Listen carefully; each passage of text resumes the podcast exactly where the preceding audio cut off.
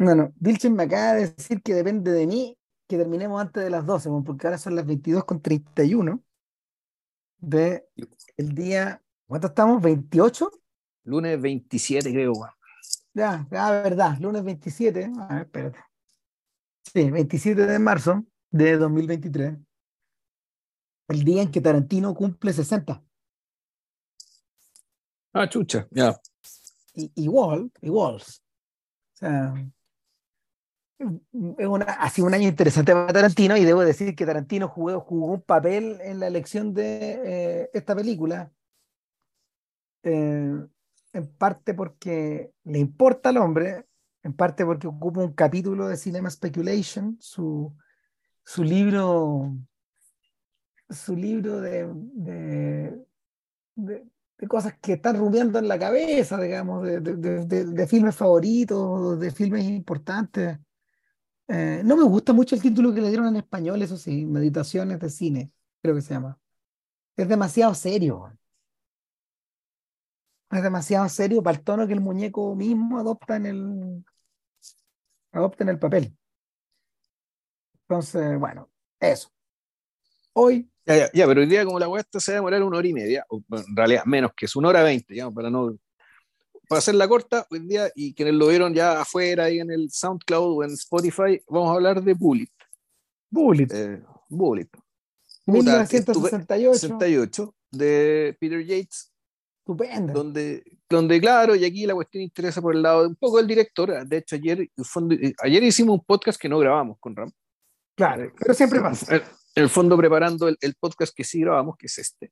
Eh, y pude y, y, Rama básicamente nos dijimos, oye, pero este buen Peter Yates no es el mismo de los amigos de Eddie Coyle.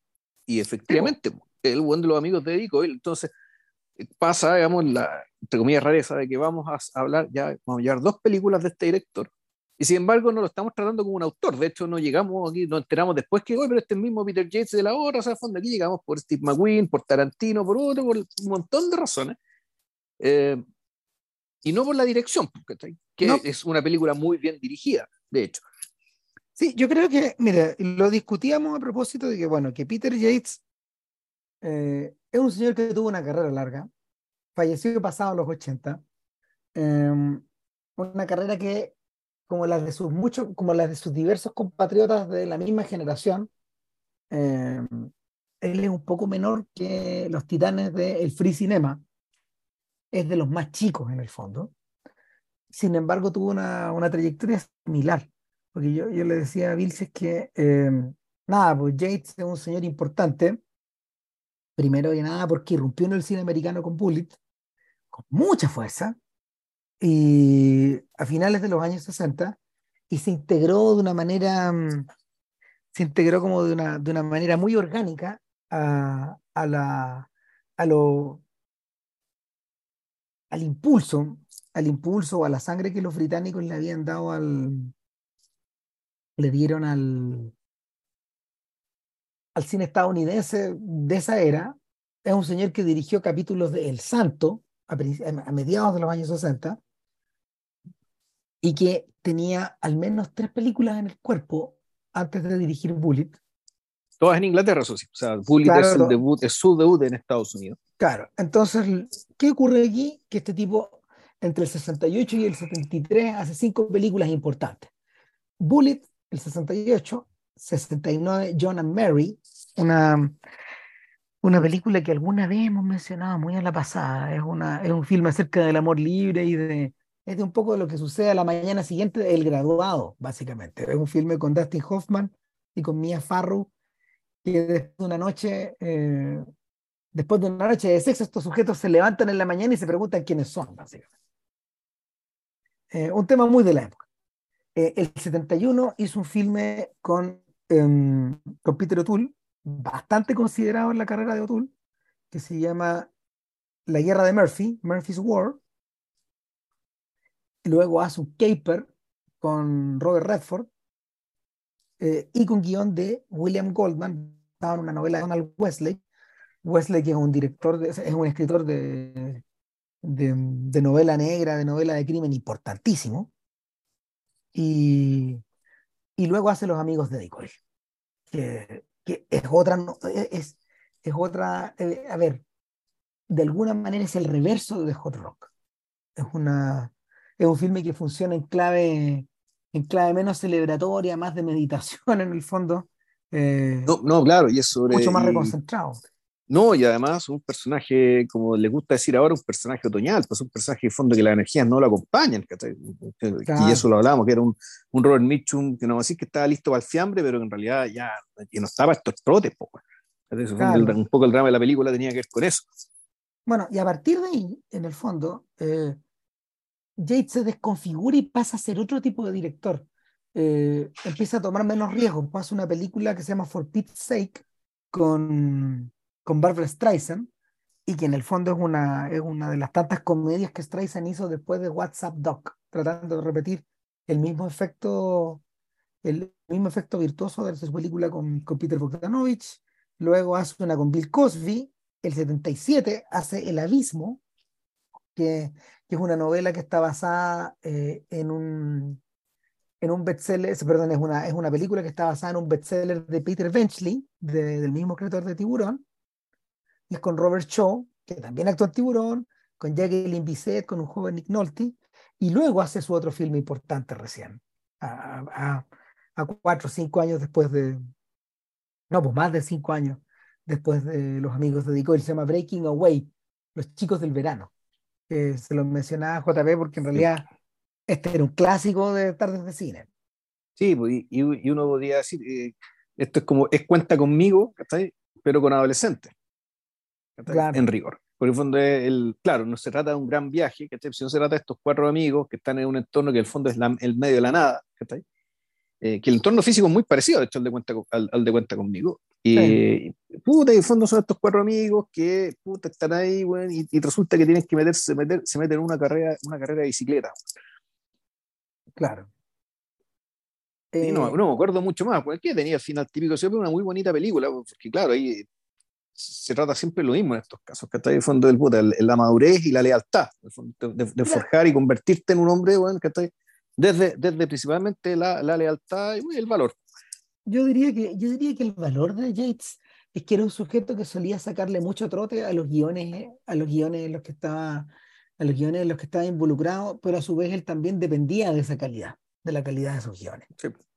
Entonces, la medida que tuviera por detrás, no sé, un dramaturgo, o un guionista como Steve Tessich o, o como el propio William Goldman o como ocurre en el caso de como ocurre en el caso de Bullet, eh, eh, el dúo, el dúo de, de Trasman con, con Kleiner, que son los gallos que de alguna manera amarran, el, amarran la película como a, a, un cierto desarrollo que, que casi parece fatídico, pero que extrañamente no está sobredramatizado. O sea, yo le decía a Vilches que en realidad el verdadero autor de Bullet para estos efectos no es James, eh, si lo consideramos de esa forma, debiera ser Steve McQueen.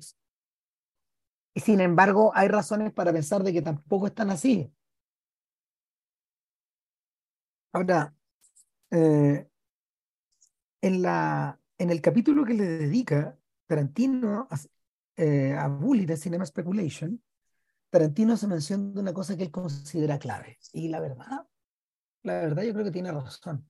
Eh, la, influencia que te, la influencia que Nelly McQueen, la esposa, de, la esposa del actor, tuvo en la primera década, la brillante primera década de, de, actuaciones cinematográficas de McQueen, eh, te da una idea de que en realidad ella que operó en algún momento no como agente, pero sí como, sí como consejera, como orejera, como lectora de guiones, como, como filtro respecto de lo que él eh, hacía o no hacía eh, en la pantalla es muy grande.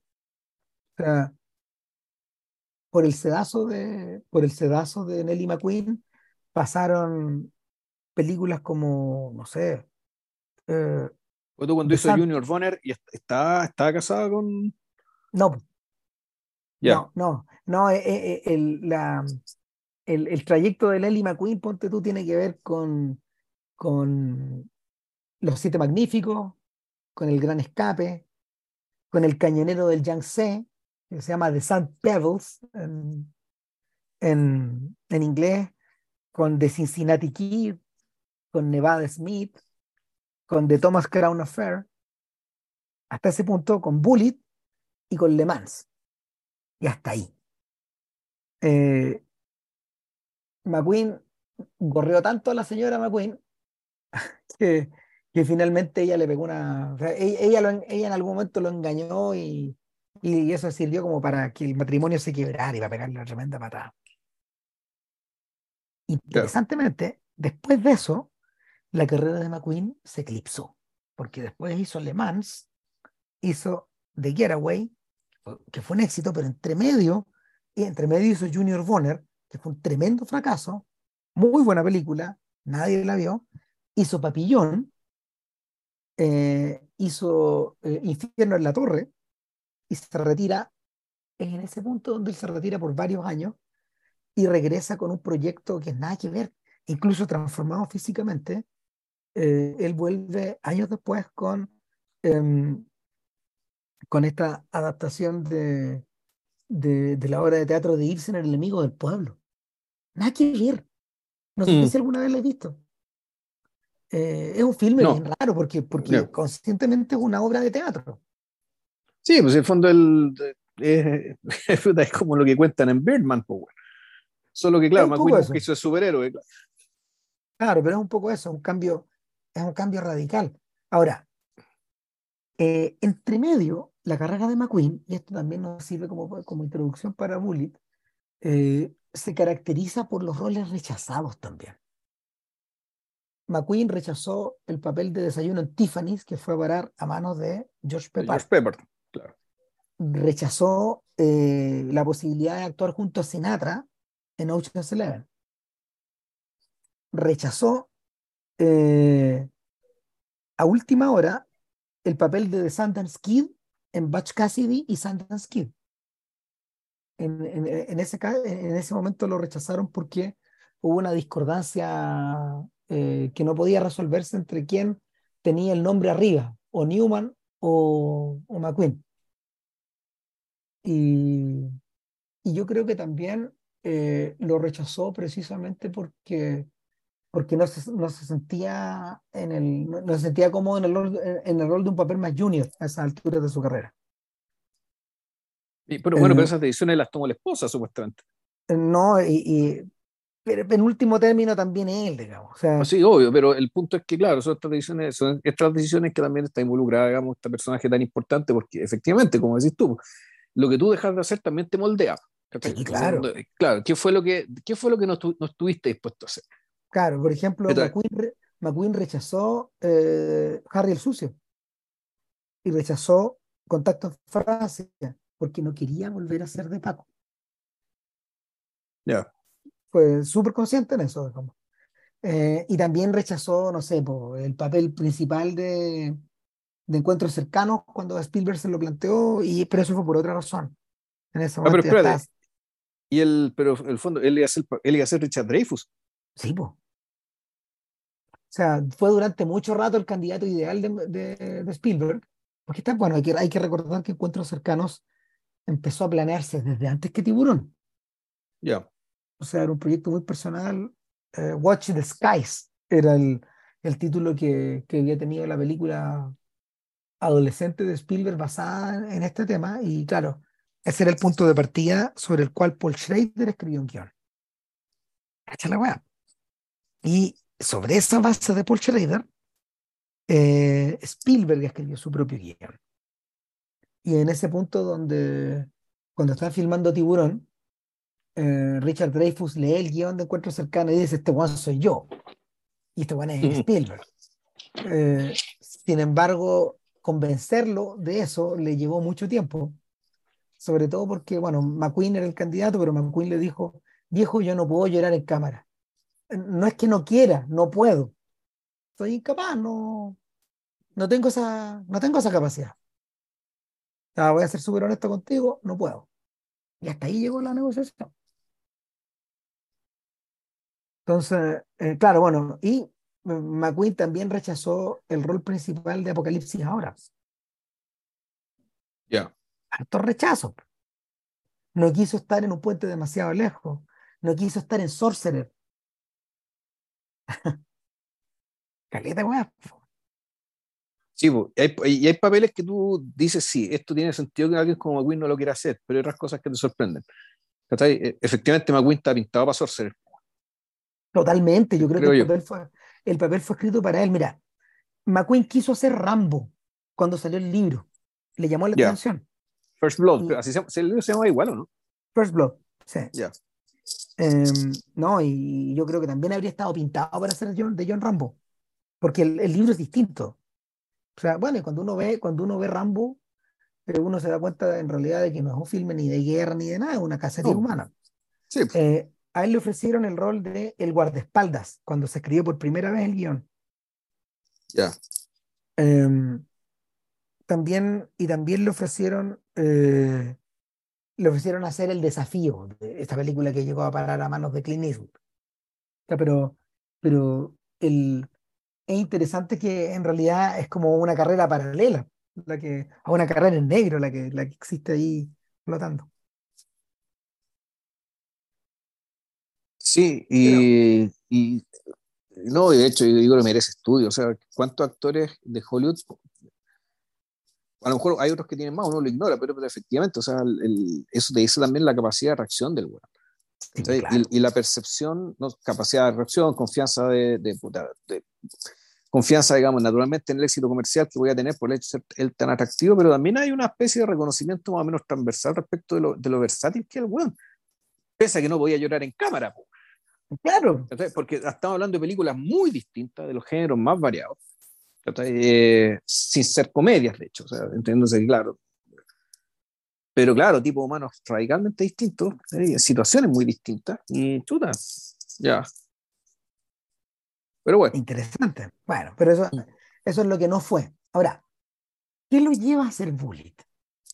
Yo creo que, yo creo que hay, eh, bueno, Tarantino discute la cuestión, pero, pero no cuesta poner el, no cuesta ponerlo en contexto. La, a ver, eh, el, trayecto del policial estadounidense durante los 60 en realidad eh, va muy de la mano con la, con la, con la percepción de, rendimientos decrecientes que habían ido teniendo los, filmes del noir. El, noir de alguna manera muere a principios de los 60 o se transforma eh, hay gente que de alguna forma lo sigue practicando como Samuel Fuller, pero ellos son protagonistas precisamente del cambio, del cambio de estos personajes, en parte porque eh, los protagonistas del noir eran sujetos esencialmente contraculturales. Contraculturales en el sentido más primario de la palabra, más básico. Eh, delincuentes. Eh, no, y delincuentes o sujetos que están al margen de la ley, o, investigadores que, o investigadores que a, su, a, su, vez cargan con, cargan con negruras, cargan con dobleces, cargan con fantasmas que, que, que se vuelven, eh, a ver, que se vuelven inconcebibles en la medida de que la contracultura gira a identificar, gira y, se, y, y comienza a identificar a cualquier portador de pistolas con un pig, con los cerdos. Era, era como en el fondo eh, denominaban a los, a los, a los pacos, eh, claro, eh, ya avanzados los 60, con, con, con, las fuerzas del orden, en el fondo. Ahora, esa percepción cambia en la medida, esa percepción cambia en la medida de que la gente empieza, empieza a distanciarse del rebelde en forma paulatina y, y, las, y las fuerzas del orden vuelven. O sea, increíblemente, John Wayne obtuvo un tremendo éxito con las boinas negras, haciendo las boinas negras en plena guerra de Vietnam, un filme propagandístico. Un filme que, que, él hace como propaganda y, y, y, y consciente pero, pero, pero Wayne percibe otra cosa más ahí en el aire. Y es algo que queda plasmado en, en, en, un par, al menos en un par de películas de Sinatra, que son las películas de Tony Rome. Y en una película de Paul Newman que se llama Harper. Eh, estas cosas las vi cuando chicos. Eran como de cine en su casa también. Eran películas de, medio, de, de, media tarde. Y, y de alguna manera son reformulaciones del estereotipo del investigador privado eh, tipo Sam Spade, eh, creado por Hammett eh, y, más tarde más tarde desarrollado por, por Chandler y por sus contemporáneos. O sea, tanto Tony Rome como Harper son personajes que andan circulando y que heredan un poco el, el, el, el aura de Bond en términos de, de, las mujeres fatales que los rodean y todo eso. Hay una versión en chunga, que es la versión, eh, la versión de, de, la, del agente secreto Matt Helm, y también está el agente secreto Flint. Pero claro, e, esa, esa presencia como de James Bond eh, de alguna manera, de alguna manera eh, rebalsa hacia, hacia el noir o el, o el, o el neo-noir, como lo llamaron. Y lo realmente interesante es que eso termina, eso desemboca sí o sí eh, en espectáculos protofascistas como Harry el Sucio, del cual hicimos un podcast, y también en productos, en productos alimenticios para, para John Wayne. Hay, películas que, que, hay películas que Wayne hizo como McHugh, por ejemplo, o, o eh, Coogan's Bluff, eh, esta película de Eastwood con este policial de Eastwood con Don Siegel, que es de un poco antes. En el año 68 justamente se, estrena, se estrena Coogan's Bluff, se estrena Bullet y también se estrena un filme que yo creo que también es de podcast, Point Blank, de John Burman, que ya es otra cosa, pero, pero cuyos protagonistas todos comparten eh, cierta, cierta, eh, cierto ascetismo, eh, pocos diálogos, miradas penetrantes y, y objetivos, eh, objetivos, ¿cómo se llama? Únicos, digamos. Son animales que miran hacia adelante con, con orejeras en el fondo, o con, con anteojeras, perdón. Hay algo de eso ahí. Sin embargo, sin embargo, Bullet tiene elementos que las diferencian y explican y que explican en el fondo por qué McQueen nunca quiso acercarse a Harry el Sucio ni de lejos. Mm, bueno, para empezar, el, el Bullet está inspirado en un Paco que ya era una celebridad. En, ¿Cómo era que se llamaba? Sam Tosky. Eso. De hecho, bueno, Sam Tosky, eh, eh, bueno, fue, en ese Paco se inspiró Bullet, en ese Paco se inspiró Harry el Sucio. Y, y ese es un personaje de Zodiac, el personaje de Mark Ruffalo. Ya, estamos hablando de la misma persona. Claro. Es decir, un Paco eh, que ya era famoso para, para, la época del 68, cuando aparecen los asesinatos, los crímenes del Zodiac, eh, puta, como era el, mejor, lo, era el mejor Paco que tenían en San Francisco, que eh, sobre todo esto naturalmente transcurre en San Francisco, eh, puta, lo tiraron a él a, a investigar el caso. Dave Tochi, eso, Dave Toski, así se llama. Eh, sí, pero Dave bueno, Toski, perdón, sí. Eh, una de las características, una de las características que McQueen sacó de Toshi eh, fue la cartuchera de, de, la pistola puesta a la altura. En los hombros, de, sí. eh, claro, puesta en los hombros, pero con la pistola en el, en el costado, en el costado derecho. Creo que porque era zurdo, aparentemente. Entonces, claro, Tochi, estaba, Tochi vivía en eh, San Francisco, que es donde precisamente está ambientada Bullet. Y Harry el Sucio. Y Harry el Sucio también, sí. Y claro, entonces el, la película, ¿qué es lo que nos presenta? Si mal no recuerdo, la película no, no empieza con, con, con, con Bullet.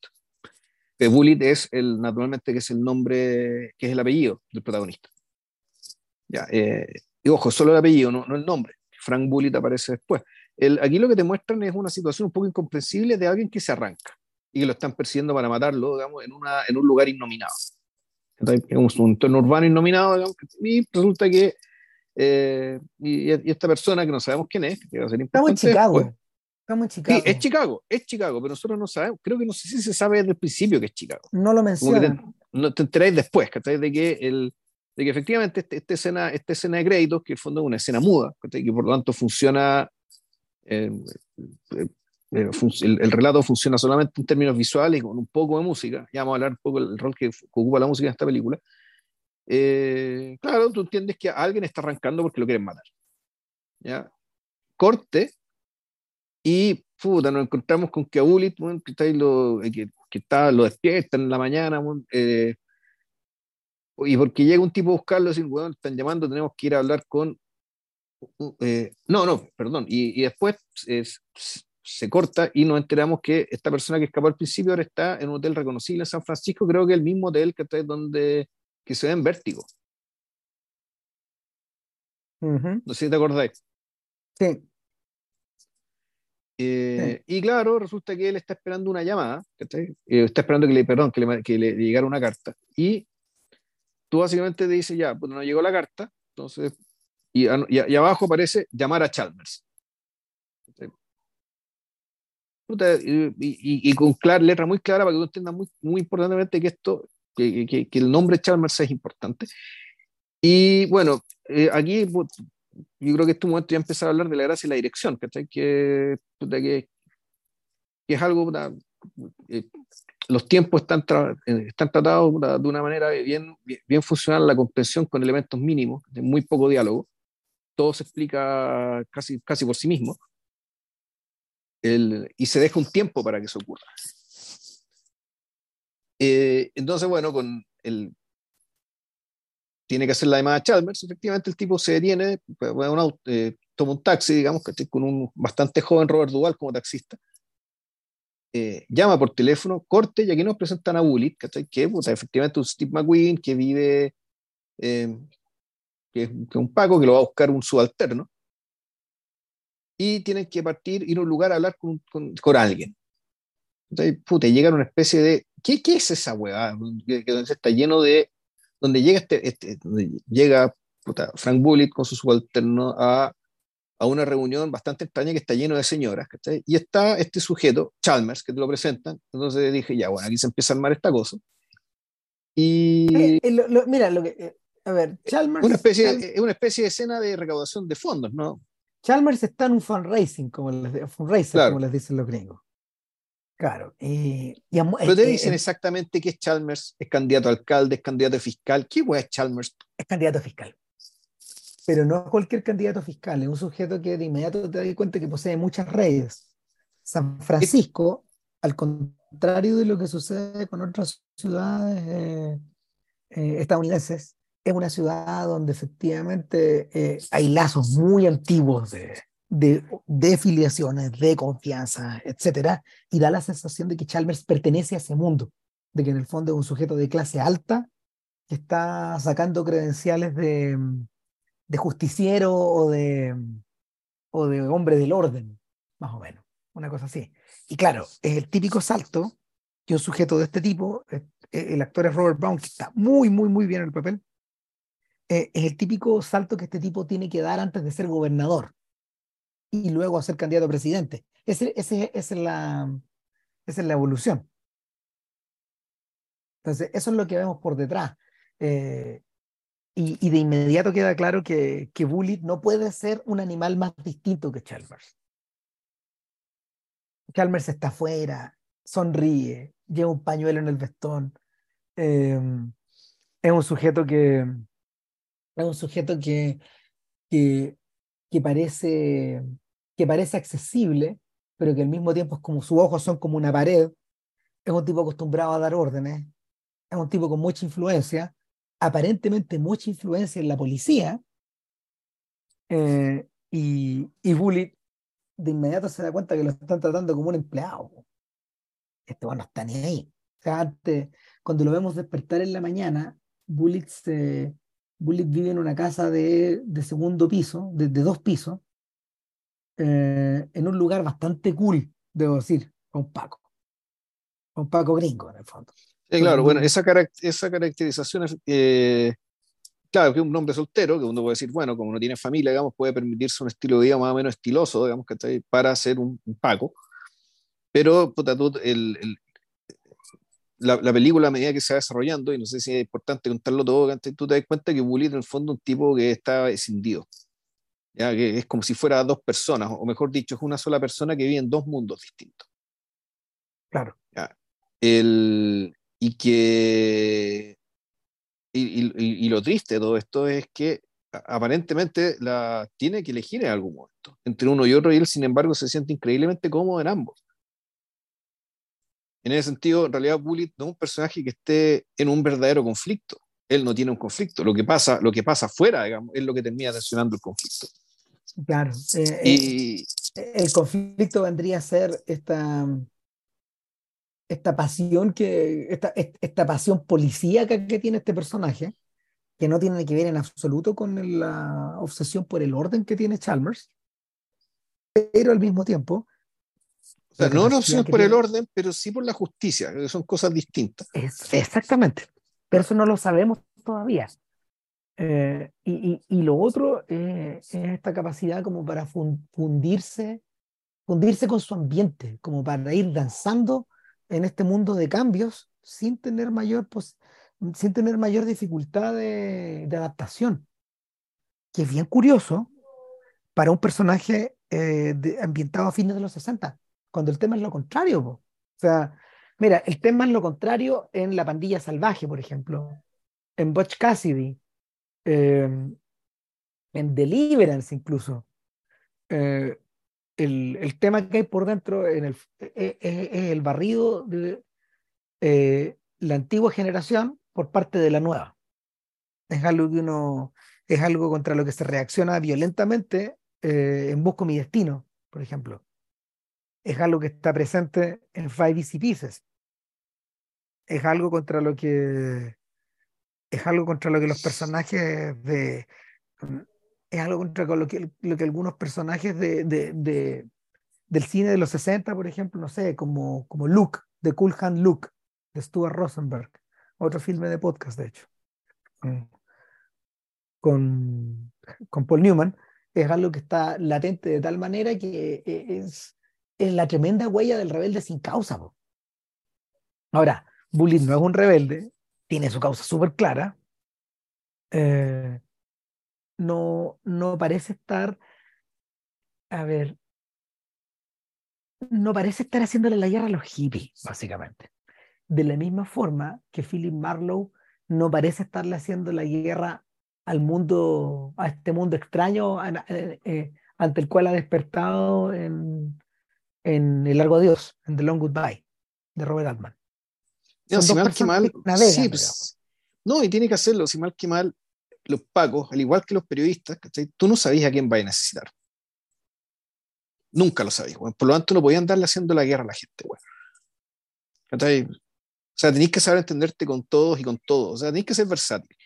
Claro. Y, y el, el, personaje Bullitt es un personaje cuya versatilidad no consiste en la simpatía, Tampoco es que sea antipático, pero una persona que está ahí puta, echando la talla, siendo entrador, divertido, que está ahí puta, como yendo de la media a la gente, sino que hay como cierta, puta, ¿cómo decirlo? Cierta dignidad y cierta confiabilidad, ¿cachai? Que hace que la gente, puta, en el fondo le termine ayudando, le termine prestando ropa, ¿cachai? Ya sea a los periodistas, ya sea a los doctores, a lo largo de la película, tú ves que este weón, sin, eh, que, que no, no, no, es que te, tiene, te teje, no sé si es que teja una red, pero sí es capaz de forjar lealtades.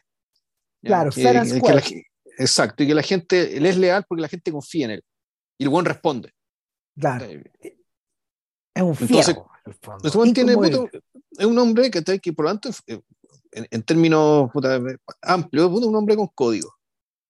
¿ya? Y, aparentemente eso en el mundo, en la calle, qué sé yo, y, y, en el reporteo, en el caso de los periodistas, y en la investigación, en el caso de los pagos, eso puta, se paga. Eso, eso recompensa. Eso sirve. El, y, y, eso más complementado con lo que hablamos de antes, básicamente, este, de este como don de gente, de esta capacidad de, en el fondo, puta, hablar con cualquiera, con, puta, con los intelectuales súper cuicos, amigos de su novia, con los que seguía estupendo y, y, y, con los que una vida que disfruta mucho, esa vida nocturna cuando no es Paco. Y al mismo tiempo, puta, ahí enfrentándose, ¿cachai? A, a lo peor, ¿cachai? A lo peor de lo peor de lo peor que ofrece la sociedad puta, estadounidense, ¿cachai? Todos los días. Y Bullitt es todo eso, digamos, y, y, la, y la película, y eso lo conversamos, que tiene la gracia de que no hace psicología al respecto. ¿Ya? Esto, no es, esto no, es, no, es, no es parte del conflicto, sino que es parte del perfil. Como decimos, el conflicto termina revelándose después porque efectivamente, eh, puta, parece ser que el mundo, los otros, son los que lo tratan de forzar para que elija uno u otro. Eh, al, al, revés de lo que ocurre con, con Harry el Sucio, cuya, cuyo conflicto con la sociedad finalmente es moral. Eh, y, y, y, y, cuya, cuya exasperación lo lleva a quebrar, a quebrar las reglas. O sea, no, claro, al, nihilismo total, pues en el fondo decir, deja de ser Paco porque ser Paco no le sirve para lo que él quiere hacer. Claro, las cosas ya no dan para más. Eh, al revés de lo que ocurre con, con eso, eh, Bullitt en ese sentido comparte algo, más de algún rasgo con los personajes profesionales de, de Howard Hawks.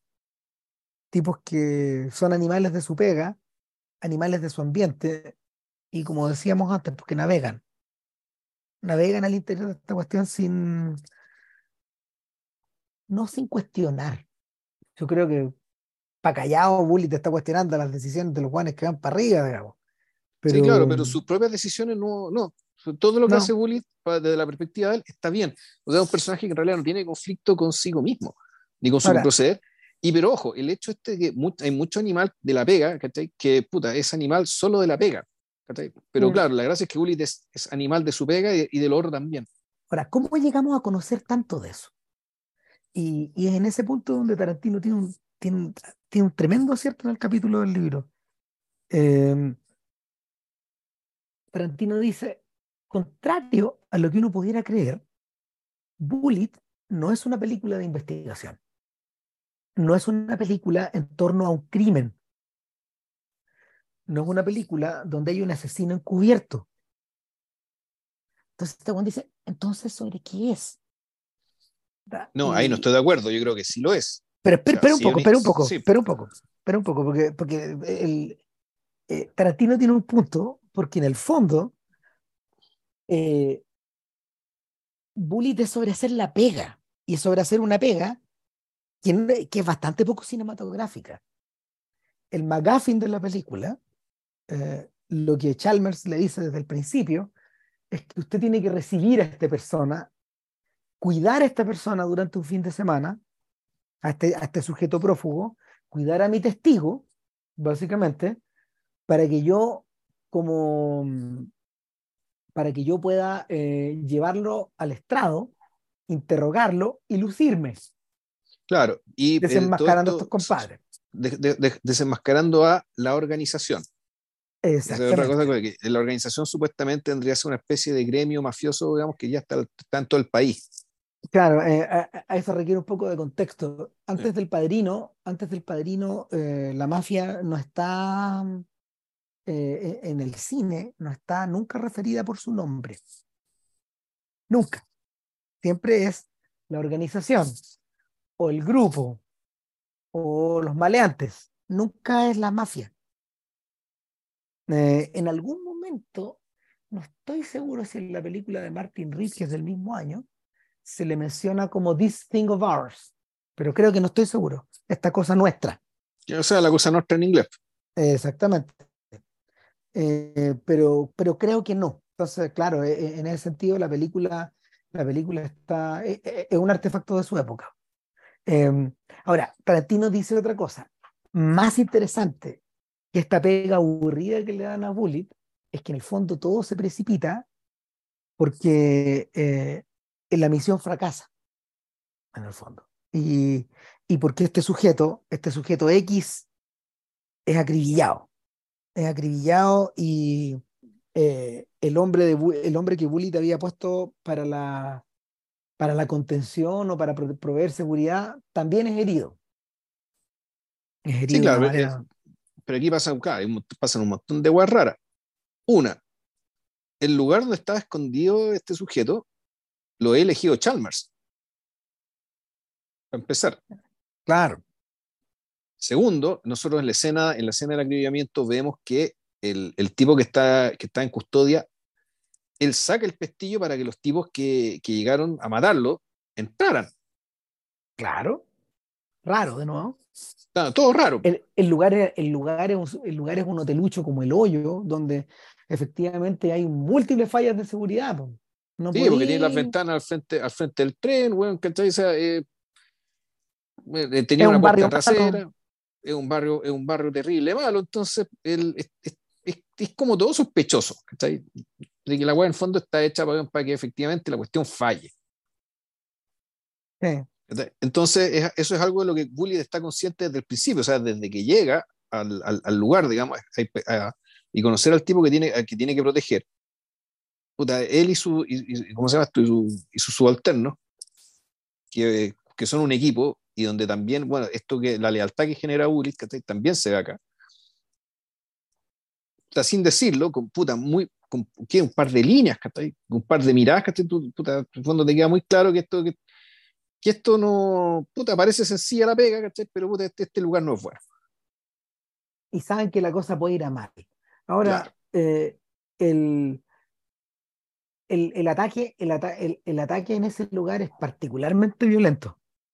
Y, y, ahí también, también se, marca una, se marca una diferencia respecto de los filmes anteriores. En las películas de Hollywood, eh, en, los noir, en el fondo, eh, los noirs no se caracterizaban por su extrema violencia, salvo casos particulares, por ejemplo, no sé, ciertas películas de ciertas películas de Joseph Louis, ciertas películas de, de, de Phil Carlson o de, o de Fritz Lang, pero, pero la, la, violencia servía a otros propósitos. Acá, acá todo es mucho más gráfico, eh, es menos coreografiado también, da la sensación eh, el, el, el, asesinato, es, eh, como decía recién JP, es ejecutado en un espacio que es muy pequeño, que no es cinematográfico tampoco. Y por lo mismo, por lo mismo acentúa una especie, una especie de anticlímax además, porque, porque en realidad el jovencito de la película no tiene nada que ver en esas escenas. Él de hecho está con otro problema, que, que, es el que va latiendo por detrás de toda la película, que es su relación con, es la relación con su pareja, con Jacqueline Bisset. Claro. Eh, Bisset de alguna manera está cumpliendo como el rol de Vanessa Redgrave o de, o de, o de Julie Christie. De, de Julie Christie. Claro, es, es, una, es, una, es un personaje un poco en esa misma lógica. Y, son personajes que efectivamente en, en, aquel, en aquellos momentos tenían, tenían son, son mujeres muy bellas, eh, son personajes que tienen... Sí, que culturalmente, tienen sí, culturalmente sofisticada, ¿cachai? Que, que básicamente, claro, es, entre comillas, no sé, es como lo mejor que la sociedad podría ofrecer. Claro, ¿cachai? pero al mismo como... tiempo poseen pocas escenas en cámara. Exacto. Están ahí como para, para aportar más datos a la, a, al, ¿cómo explicarlo bien? A la, a la construcción de nuestro personaje. Son súper distintas en ese sentido a los personajes femeninos, por ejemplo, de Harper o de, o de Tony Brown, que se parecen más a las chicas Bond. Hay algo de mujer fatal ahí. Eh, en este caso, en este caso, Bullitt tiene una cena con esta mujer eh, en un lugar donde se toca jazz, donde, sí, donde todo no, es muy y de cool. hecho, y claro, donde la película, la música digética se usa como música no digética, en el fondo para crear un ambiente. ¿ya? Y, y, eso a mí me parece muy llamativo el uso de, la, de, de que hay momentos que, que, es muy típico, momentos de acción que sí, donde se suele usar música y la música no se ocupa. Se bueno, ocupa es que, otro, otro tipo de recursos. Es que en no cambio, está... la música se ocupa para crear este entorno. Claro, este entorno que en el fondo te saca de la película, te, te saca, mejor más que la película, del, del hábitat de Bully la vida bueno, habitual que, de Bully. Y es que no se está usando cualquier músico. O sea, esa es la, yo creo que esa es la gran diferencia respecto de los otros, de los otros filmes policiales de los que habíamos hablado. ¿no? Eh, el músico es Lalo Schifrin, es Eduardo Schifrin, el argentino. Este, este jazzista, de, este jazzista que, que migra muy luego hacia, hacia el norte y, y que va abriendo ese camino, igual que Quincy Jones, tienen una ruta paralela. La única diferencia es que, tal como dice Tarantino, eh, Chifrin, siempre acierta en el tono, en cambio Jones siempre lo busca y nunca acierta, dice Tarantino.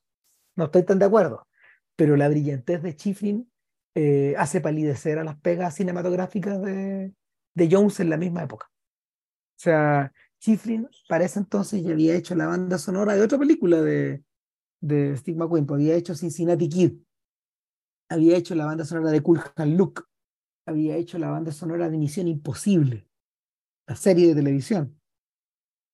O sea, la eh, famosa música de Misión Imposible es de él. Sí, pues, no, claro que es de él. O sea, y en ese punto donde, donde, donde Schifrin inicia una, una aventura que no va a parar más, o sea, no por muchos años. Si, si después de Bullet hace Cougar's Bluff con, con Don Siegel y Clint Eastwood, luego hace Los Héroes de Kelly, luego hace Harry el Sucio, y luego hace Operación Dragón. Entonces, eh, eh, eh, fue, un momento, fue un momento donde fue un momento donde Schifrin era especialista en, en, en policial, suspenso, persecuciones, jazz cool, eh, y, aparte de eso, grababa sus propios discos de jazz. ¿no? Eh, power, super heavy. Entonces, esa música que, esa música que, que, que, es, que es muy funcional a la trama, que al mismo tiempo es súper adusta porque son las notas justas, eh, lo convierte como una especie de. convierte a Chifrin en una especie de, de gurú del género es algo que el propio Tarantino en su, en su esfuerzo por hacer mímesis con estas jugadas de repente ha utilizado, ha, ha, tratado de copiar o ha tratado de igualar, sobre todo en sobre todo en algunas secciones de, de, de Bastardos sin Gloria o de Kill Bill, especialmente Kill Bill 2, bueno, en fin. Pero, pero claro, eh, eh, eh, Chifrin, Chifrin a punto alto, alto, cuando, cuando por fin eh, interviene en Bullet. Que yo, yo diría que hasta cierto punto uno de los autores de Bullet también. Porque, porque va modelando un poco el tono.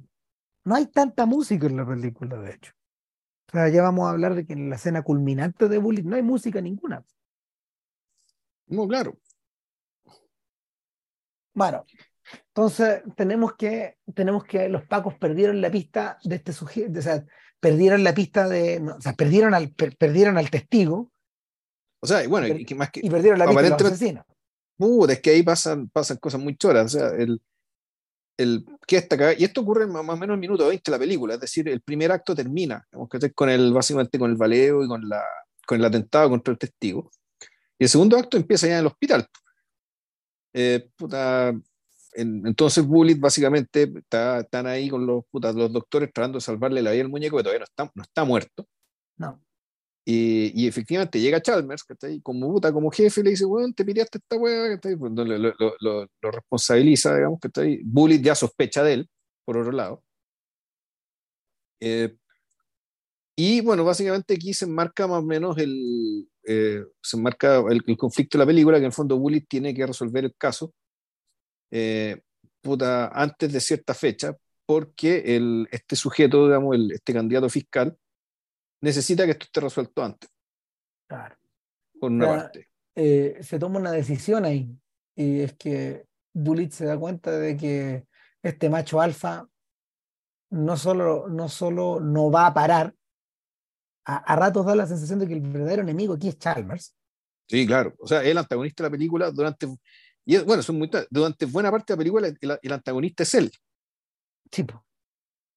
Y, eh, y, y, y, y, bueno, y en ese momento donde este sujeto toma la decisión y dice, aquí saca el huevo, me llevo a este compadre, me llevo al fiambre en el fondo. Y, claro, porque en el fondo de la película, que pasan varias cosas. Eh, pasa que el, eh, el tipo está grave. Llega un, llega un hueón, A matarlo. A matarlo. Un Paco que conoce a Bullet, perdón, Paco, un, un doctor. Un sicario. No, puta, un, un, este sicario, este weón anda preguntando por el sujeto, qué sé yo, que, puta, le parece sospechoso, un doctor avisa a Bullet. Esto que hablábamos puta, de, la, de la generación de lealtades, y Bully está advertido de que va a llegar un weón a matarlo, a rematar al sujeto en, el hospital, entonces puta, lo encuentra una enfermera, se produce una escena de, persecución en un entorno puta, muy, bien, muy, muy bien utilizado, que son básicamente el subsuelo del hospital. Un subsuelo en un lugar gris lleno de, lleno de cañería. De nuevo, no es particularmente cinematográfico. No, por un lugar que en realidad no tiene ninguna gracia, eh, salvo su fealdad, eh, su sordidez, si, el punto este. Si, yo creo que la película un poco está, está, está hecha para resaltar, digamos, que la vía de Paco, de Bullitt, en su violencia, en su sordidez, versus puta, la glamorosa vía que tiene por el otro lado. Si, fondo, eso es una cosa y la otra. El, y, y, puta, y, es una escena que el, que el fondo no, no, no, no, tiene ninguna pretensión metafísica y nada por el estilo, digamos, que eh, pero sí da la sensación, bueno, de, de, de, de, extravío, de, de, un fondo extravío en un laberinto, porque en el fondo son todos, son todos lugares iguales. Mm. Hasta que efectivamente él logra, logra persiguiendo el weón, termina arrancándose, no lo pilla. ¿no? Mm. Y sucede que el tipo se muere, entonces finalmente se muere. El, el, sujeto entonces te dice, aquí tengo que ganar tiempo, tengo que hacerles creer que está vivo. A Chalmers. Eh, claro, a Chalmers tengo que hacerle creer que está vivo para seguir investigando. Entonces, en ese sentido, la película sí es una película de investigación, mal que mal, eh, todo el segundo acto trata, consiste en, en esta investigación que además es tan importante que el tipo tiene que básicamente puta, violar la ley. Eh, y lo más increíble es que otro doctor puta, también le, le dices, ¿sabes que Ya, bueno, eh, tamaño, puta. Eh, se pierde el expediente. y se perdió el expediente, ¿cachai? Ya, puta. ¿Dónde está este weón? No sabemos dónde está este weón. Efectivamente está perdido y es la clase de cosas que no le podéis contar a la prensa. Claro, y, que está siguiendo como perro faldero a, a Chalmers, que anda, con, que anda con su periodista, con su periodista mascota, bueno, que puta, para contarle esta cagada, para el fondo, puta, para empezar a presionar, a asustar de que efectivamente él tiene un testigo clave, digamos, en este caso, contra la organización. Claro. Uno empieza Entonces, a pensar también, uno empieza a pensar también de que en realidad la distancia que tiene Bullitt respecto de la lucha contra la organización es sideral, pues, y, desde uno, se pregunta, bueno, ¿y de dónde crees se hace esa lucha? ¿Se está haciendo desde los pasillos de, de, de, la gobernación o se está haciendo en las calles? ¿Quién conoce bien estos sujetos finalmente? ¿Quiénes son? Eh, la película es una súper buena pega a la hora de, eh, en realidad, plantear estas preguntas, pero al mismo tiempo ocultarlas un poco. No, no contestarlas de forma directa. No, o sea, es que hay, tú, viéndola, que yo creo que esto fue muy propio de la época, esto fondo de fijarse que el héroe es un tipo que efectivamente, en eso que planteo tiene razón, el tipo está haciendo una investigación que es parte de su pega, pero que en el fondo eh, Bullet no está ni ahí con lo que podríamos llamar el big picture, o sea, con el, ya, eh, esta weá, el crimen organizado, toda la cuestión, este weón está preocupado de pillar al, tipo que, uno, mataron al tipo que tenía que estudiar, dos, y que hirieron a su compañero. Es decir, este se está moviendo de nuevo por las lealtades, por el código. Eh, eso es lo que está detrás de todo lo que está haciendo Bullitt. Claro, Bullitt está en la calle. Eh, está en la calle preocupada de pillar, de, pillar a los tipos que, que, dispararon a estas personas, punto. Mm. Entonces, aquí la, la, mirada sistémica, lo que sea que hay, bueno, puta, Bullitt le vale callampa, no importa una mierda, ¿cachai? estamos en, la, estamos en las antípodas de Wire. Estamos más cerca, de hecho, de, de ¿cómo se llama? De la, de la última serie de Simon, que también tiene esa lógica, tiene la lógica del procedural. Del procedural, no, y, y, un poco, un poco un jarril sucio, vemos, todo el perro de presa. Seguí la pega es ser perro presa, aquí tengo que pillar a esta gente, que ya puti la pillo. Claro, ahora Bullitt al ocultar el paradero y el destino y al ocultar la muerte del personaje, finalmente está, está motivándolos a todos a, eh, a continuar la cacería. Está utilizando al muerto como carnada. Y, Y de ahí eh, se gatilla la segunda parte de la película. Esta que lo lleva a efectivamente a tener encontronazos cada vez más violentos con estos sujetos, los que culminan en la gran persecución por las calles de San Francisco.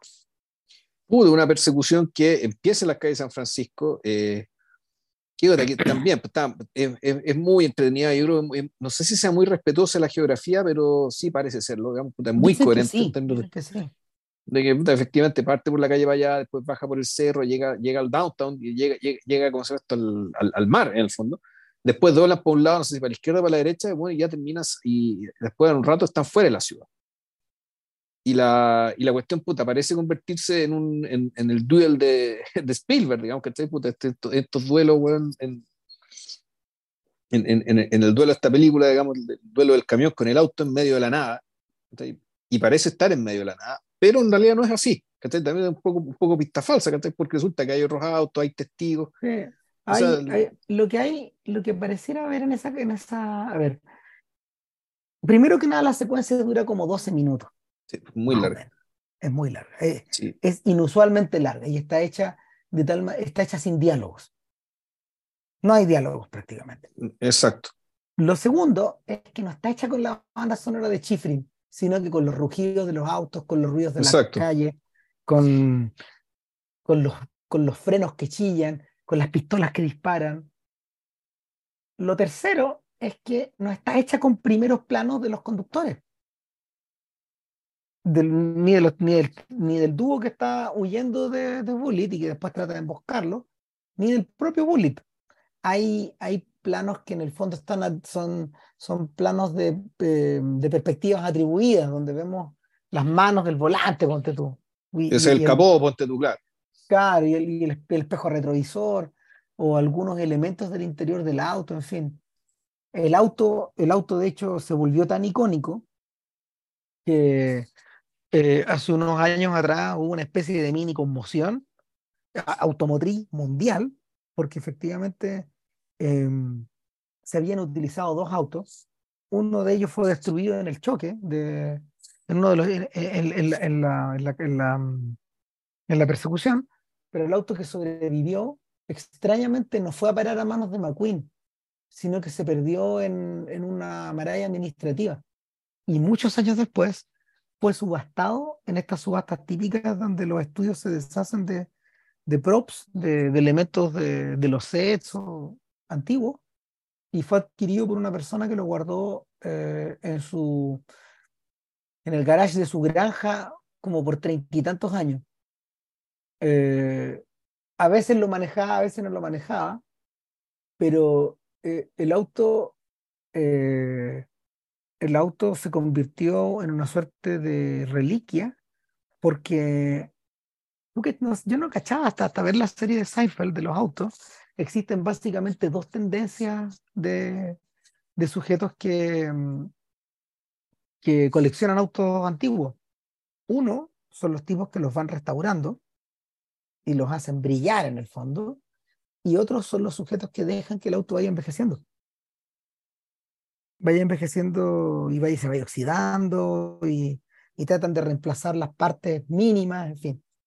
Eh, y, claro, el, el, el, auto número dos, el, que, el, que, manejaron en la película, eh, se convirtió en una, de, en, en una de esas reliquias.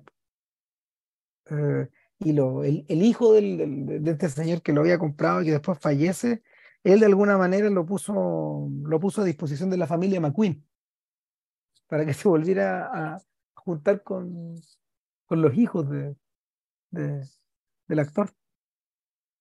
Y amerita, porque efectivamente el auto sube, baja, salta, eh, derrapa, ruge, cruje. Le pasa de todo en la película. Ahora, eh, no sé si lo mencionaste, pero yo siento que hay una suerte de despersonalización de, del, de, de, de, los, de los sujetos que están básicamente moviendo estos autos. Eh, es como si Bullet, a ver, no sé, no estoy seguro. Lo que pasa es que muchas veces los autos, los, los, los personajes de las películas se proyectan en sus autos, de alguna manera. El mejor, el mejor ejemplo disponible es Batman y el Batimóvil. El Batimóvil es una extensión de Batman. Tiene, los, los de Hazard, Claro, tienen, tienen, son las características de estas personas. El auto de Starkey Hatch es rojo y, tiene, esa línea blanca. O, por ejemplo, el auto de Smokey and the Bandit, que, que es la película que, inspiró a los Dukes de Hazard, digamos, en, la película de Burt Reynolds. Ahora, con el auto de Bullet ocurre un poco al revés. Es tan preponderante en la escena de que en el fondo el propio McQueen desaparece se subsume al interior de este fierro. Y eso queda, eso queda de manifiesto en lo extremadamente largo de la, de la secuencia. Es medio parecido a lo que ocurría con el auto fantástico. ¿Te acordáis de esa serie? Sí. Con David Hasselhoff. David Hasselhoff está para agarrarse a las minas y para echar la talla, digamos, pero cuando Kit se mueve por la carretera, eh, el auto se despersonaliza. Es como, eh, es una, es una extensión de la, del objeto no muerto, a eso voy. Ahora, si mal no recuerdo, el auto fantástico hablaba, pues tenía personalidad, qué sé yo, y, ¿o no? Sí, pues, sí, pues, además. Pero, pero a lo que voy es que eh, eh, el auto fantástico era más bacán que el buen que lo manejaba. El buen que lo manejaba desaparece. A eso, güey. En este caso, eh, pasamos tanto rato dentro de la persecución que, que, la propia personalidad de McQueen como que se funde, se, se mezcla y se, queda, queda atascada por debajo. Eh, fíjate que McQueen quedó tan obsesionado con eso, con la idea esa, que, que cuando filmó su, su propia película de carreras de auto, eh, que se llama Le Mans, efectivamente usó la misma técnica. Le Mans es una de las grandes películas automotrices de todos los tiempos, porque en el fondo las escenas que están dedicadas al auto son muy largas, a los autos son muy largas, pero porque los propios, los, propios protagonistas están despersonalizados. Sí, no, y aparte, no sé si dieron cuenta en esta película, en alguna anterior, que también hay una parte importante del público también va a ver los autos que no, no, no, solo está interesada en ver la estrella, digamos, sino que el auto también es una estrella. Pero también puede serlo en la medida que lo filmes y lo trates como tal. Pero yo creo que eso parte, yo creo que eso parte en Bullet. ¿Hay autos importantes antes o no? no, no lo sé, No sé, no, no, he hecho suficientes películas. Sí, lo que sí, eh, lo que sí recuerdo es que para mí en mi cabeza el, la escena de la persecución de, de Bullet se me traspapela con la, con la persecución final de Harry Sucio. Y en el fondo, ah. Harry el Sucio dejó para su final la persecución. Claro. Eh, hay otro detalle. Cuando, cuando Eastwood eh, produjo y, protagonizó desde Deadpool, eh, La lista mortal, el último filme de Harry el Sucio, hace una alusión macabra a la carrera de Bullet. O sea, el auto de Harry está estacionado en una, en una calle con embajada de, de San Francisco, del centro de San Francisco, y un auto de juguete exact, negro, exactamente igual al de Bullet, se para abajo. Y ese auto es una bomba. Entonces se da cuenta y él empieza a huir y el auto de Bullet lo persigue a través de las calles y salta y ruge y cruje y le pasa de todo, pero en miniatura. Ya. En miniatura y es muy divertida la secuencia, porque efectivamente, efectivamente Harry está perseguido por un objeto que, que, está total, que es la despersonalización total ya. O sea, está perseguido por Christine, pero que no es Christine, sino que es el auto eh, Es un, pero es un mini Christine, es de juguete. Es una weá que no, no es más grande que un Corgi grande. Ya. Yeah. Que es manejado, que es manejado en forma remota. Y, y, hay una suerte como de comentario macabro finalmente, de que eh, en, la medida de que, en la medida de que los props, eh, de que los objetos de las películas eh, se vuelven icónicos, el objeto el que te persigue, al final no es el malo. Pero es interesante el hecho, pero al mismo tiempo que el objeto, que el objeto chico. Chipo, que el objeto sea ridículo en el fondo. Sea ridículamente chico, en el fondo es así, ya, pero eh, eh, eh, tanta, tanta hueá para esto. y, y, y, y, un comentario a, a, esta, a esta idea de que durante, durante varios años lo que trataron de, de, de repetir en Hollywood, con rendimientos decrecientes de nuevo, es la idea de, de, de la persecución que te, que te impresione, que de alguna manera te desborde. En Bullet eso ocurría porque eh, es inusualmente rápida, es inusualmente violenta, eh, estaba, estaba rodeada de elementos o de autos o de gente del diario, del cotidiano. Sí, y, y como además, y como además lo único que hay desde el principio eh, es muda, y no solo muda, eh, es muda en términos que no, no hablan, no hablan entre sí, no hay otra forma de comunicarse, sino que toda, todo está ahí. Mm. Dicho de una manera. O sea, toda la comunicación entre ambos, entre ambos antagonistas es a través de sus movimientos, de, de, lo que pasa y de lo que hacen. En, en medio animal. Exacto, o sea, es, como, es como si fuera, volvemos, es como si fuera el, el, el duel, pero eh, aquí ni siquiera necesitamos los gritos de desesperación del, del oficinista, este, del oficinista este, bueno, que está absolutamente desquiciado, bueno, porque no entiende por qué lo están persiguiendo. Claro, el, en este caso el, la persecución, la persecución es en la medida de que agarra la carretera y a la salida de la ciudad, eh, se vuelve frenética, se vuelve neurótica y, y finalmente finalmente se despeña, colapsa sobre sí misma. Y en una, en una secuencia donde los guanes terminan quemados, los, los guanes perseguidos. O sea, termina con explosión y termina un poco con este cliché puta, del Paco, el Paco medio rebelde, por decirlo así, o, o, el Paco puta, que va, que hace la pega hasta las últimas consecuencias. Y en el fondo se mandó una cagada, pues, si mal que mal, buen puta, te, hace una persecución policial a toda velocidad en la ciudad, puta, con dos muertos, que estáis con eh, por tanto, perdiste pruebas, perdiste evidencia, perdiste testigos, perdiste inculpados, o sea, fue, fue una cagada gigantesca. Claro, ahora, como suele ocurrir con estos, con estos momentos del canon, el alfa y el omega del género están todos adentro. Porque, porque ¿qué es lo que ocurre para adelante? La siguiente persecución, la siguiente persecución gigantesca eh, es la de contacto en Francia, al interior de las calles de, las calles de Nueva York. Eh, claro. Eh, y, la característica ahí precisamente es el frenesí de la ciudad que te envuelve. Ahora, más adelante, el propio William Friedkin subiría, el, subiría la apuesta eh, al filmar eh, en Vivir y Morir en Los Ángeles una persecución contra el tráfico, que es el comienzo del siguiente salto lógico, o el, salto, el siguiente salto al absurdo, la, la idea de, de, ir contra el tráfico que después ya la han usado todos los huevones. Sí, claro. Claro. Ahora, cuando mm, la siguiente, la siguiente persecución gigantesca es la de Ronin, la de John Frankenheimer.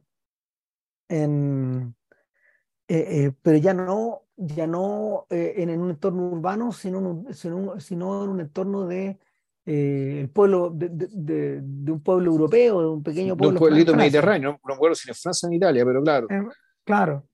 Era con eh, la costa azul, con, con, calles muy estrechas, bueno, ¿cachai? Donde, claro, las dificultades iban por otro lado, digamos, y donde además, eh, a diferencia de Bullet, ¿cachai? Aquí es, es, es todo muy, estetiz, muy, estetizado, digamos, ¿cachai? El, el, auto era un Audi negro bellísimo, bueno, ¿cachai? El otro auto no me acuerdo qué auto, pero qué modelo era, pero también era bien glamoroso. Claro. Y el entorno era también, ¿cachai? En el fondo, este tenía, esto era como un desfile modelo, esta wea, a toda claro. velocidad igual no hemos mencionado, ponte tú, otra, otras secuencias que son como, que están como, son como medias parientes, como, como de Italian Job, porque de, de, en The Italian Job está el glamour de los mini. Sí, y es una coreografía, recuerdo. Claro, y eso, eso, es más tribut, eso es más tributario de Bond que de cualquier otra cosa. Mm. Eh, las persecuciones de Bond que son barrocas, eh, y yo también estaba pensando en una que realmente es muy buena, que, que hace muchos años que no la veo, eso sí se llama The Driver que es otro de los roles que, que McQueen rechazó. Y, y, y, fue reemplazado por Ryan O'Neill. Y, y, Tarantino en algún momento del libro menciona que efectivamente eh, la gracia de, de, The Driver era el nivel de despersonalización y de, y de, eh, extrema flema, de, extrema calma que tenía el conductor en estas en esta, en esta escenas tremendamente riesgosas. La, la persecución la, la, persecución canónica de, de, drivers al interior de estos edificios de estacionamientos elevados a unas velocidades, pero eh, a unas velocidades delirantes. Oye, y una consulta, en la escena de la persecución, eh, ¿McQueen conducía el mismo o había escenas que la hacía, parte que la hacía él y unas tomas que la hacía el extra? Pues? Mm, qué buena pregunta. Yo te diría que yo creo que casi todo lo hizo él. Casi todo lo hizo él porque era un tipo obsesionado con la idea de, no de poder actuar con el auto, sino que le fascinaba, igual que a Paul Newman, la velocidad. Los guanes corrían los en, sus respectivas películas de, ¿cómo se llama? De, de conductores de, de carreras, ellos corrieron de verdad casi todo. Me da la sensación de que las cosas más extremas, las más brutas, no, digamos, pero... las que había riesgo real de matarse, weón, puta, ya. Claro, pero no descartís que este weón hubiera hecho el 90%.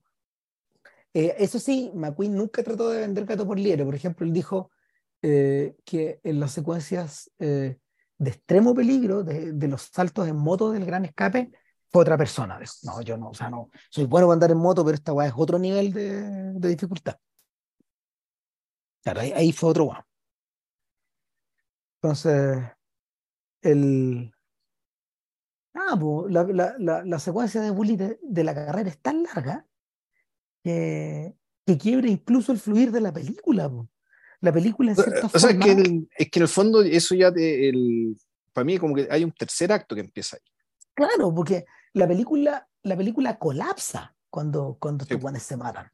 Eh, o sea, cuando queda esta cagada, el plan de Bullitt se da a la mierda, ¿cachai? Porque en el fondo ya entre que todo le pierde la paciencia, weón, ¿cachai? Hasta el, hasta el jefe, que es un actor bien importante, el buen Simon Oakley.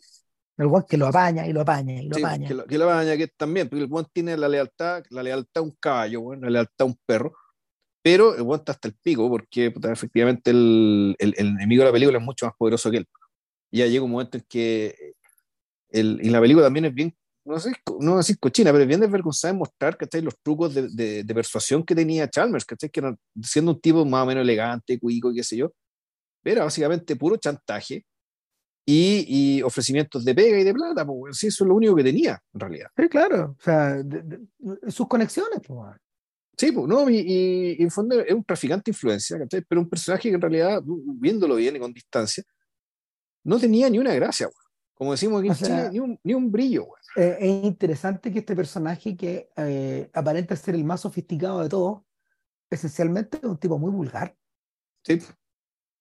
Eh, o sea, es un, es un, comerciante, digamos, que está ahí solo que lo, que, lo, que comercia, tiene un poco más de valor, bueno, y es más difícil de conseguir. Claro.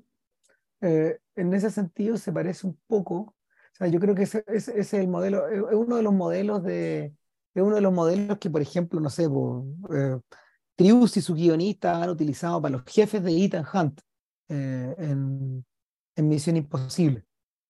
Por lo general, claro, son, son, son funcionarios de escritorio. O son sujetos que están en el lobby. Son sujetos que están en la, en el, en el afuera, mientras que estos personajes están, están semiocultos o, o, son derechamente opacos o, o, anónimos. Eh, ahora, lo que sí ocurre es que la película da una vuelta de campana cuando nos damos cuenta de que el muerto, puta, no era el muerto. Bueno, es que ahí, hay, es que bueno, ahí, ahí puta, para mí la película, ¿cachai? El, vamos a decir, ¿en algún momento para ti se, te pareció creíble que el, que el fondo Chalmers era sospechoso de estar metido en esta web? Que en el fondo el tipo, él eligió el lugar para que el weón lo mataran. Claro, que, en el fondo eh, todo lo que vimos antes era una puesta en escena. Claro. Era una, puesta en escena teledirigida por otro weón. Y Bullet, Bullet eh, en ese sentido, Bullet va junto con nosotros tratando de averiguar esto. No, no tiene mucha más info. Claro, entonces, pues, efectivamente, y contraviniendo a Valentino, esto sí es una investigación, de hecho, una investigación tan, tan acabada, tan bien hecha, eh, que lo implica volver a salir de su hábitat, eh, enterarse haciendo puta, toda esta persecución a partir de una búsqueda que este bueno hace con, ¿cómo se llama esto? Con Robert Duval, el taxista, que llegó al sujeto al principio y básicamente se dio cuenta a quién llamó. Y entonces dijo, a tal hora llamó a tal teléfono público, pidió la llamada, efectivamente este, este sujeto había llamado a un hotel, que, que estaba a las afueras de la ciudad.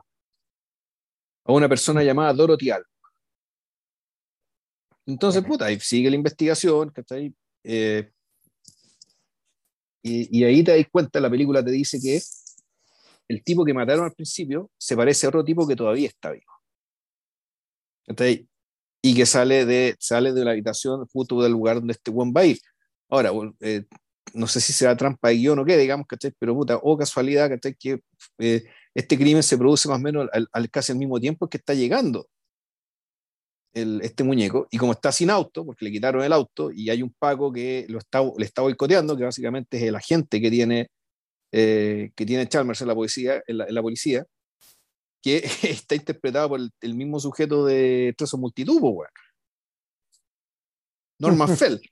Claro que, puta, que mi respeto a él como actor, porque básicamente, puta, ha sido un papel bastante cómico en la serie y aquí efectivamente, puta, pone su mejor cara de, su, su, mejor cara de puta, de básicamente burócrata alma muerta, ¿cachai? Y que efectivamente le funciona. Esos ojos grandes, saltones, ¿cachai? Puta, esa cara inexpresiva, así como de Buster Keaton. El puta, el buen le boicotea, le sabotea la pega, le, le, le quita el auto, entonces, y aquí esto todo está hecho para que se produzca, eh, puta, ya, digamos que otro quiere en la película, que es que, es que la novia, ¿cachai? Lo acompaña la Jacqueline, Jacqueline Bisset, Katy creo que se llama el personaje, puta, lo lleva esta wea. Grave y una, grave y una decisión muy inexplicable, ella se baja el auto para ver qué chucha pasa. Claro, como no, no tiene el auto, tiene que ir en un auto menos cool, de hecho, a, a, ir a revisar lo que ocurre en el, en el motel. Entonces, y hay muchas cosas inexplicables. Una, que la, la, novia no es que, no, que le preste el auto, sino que decide ir con él. Segundo, segunda, segundo hecho inexplicable, que este weón deje que ella vaya con él. pero uno puede decir, ya, bueno, dado que puta, me está el auto, lejos que me acompañen, mientras que esperen el auto, digamos, que mientras yo puta, voy a conversar con esta señora. Porque este weón asume que esta señora está viva. Eh, claro. Entonces, sí, e, eso podría básicamente hacer, hacer explicable todo lo que estamos hablando. Resulta que la señora la acaban de matar, y la mató un hueón que es muy parecido al sujeto que mataron al principio. Ya, y aquí viene el tercer hecho inexplicable, como les contaba, que ella, eh, dado que este hueón se está demorando mucho, baja a ver qué está pasa, que andan pasando pago y qué sé yo, y básicamente se encuentra puta con una señora muerta, weón, ¿cachai? Puta, también con una, eh, un poco en línea con lo que contaba respecto al tiroteo, ¿cachai? Puta, con una disposición del cuerpo y una exposición del cuerpo muy gráfica.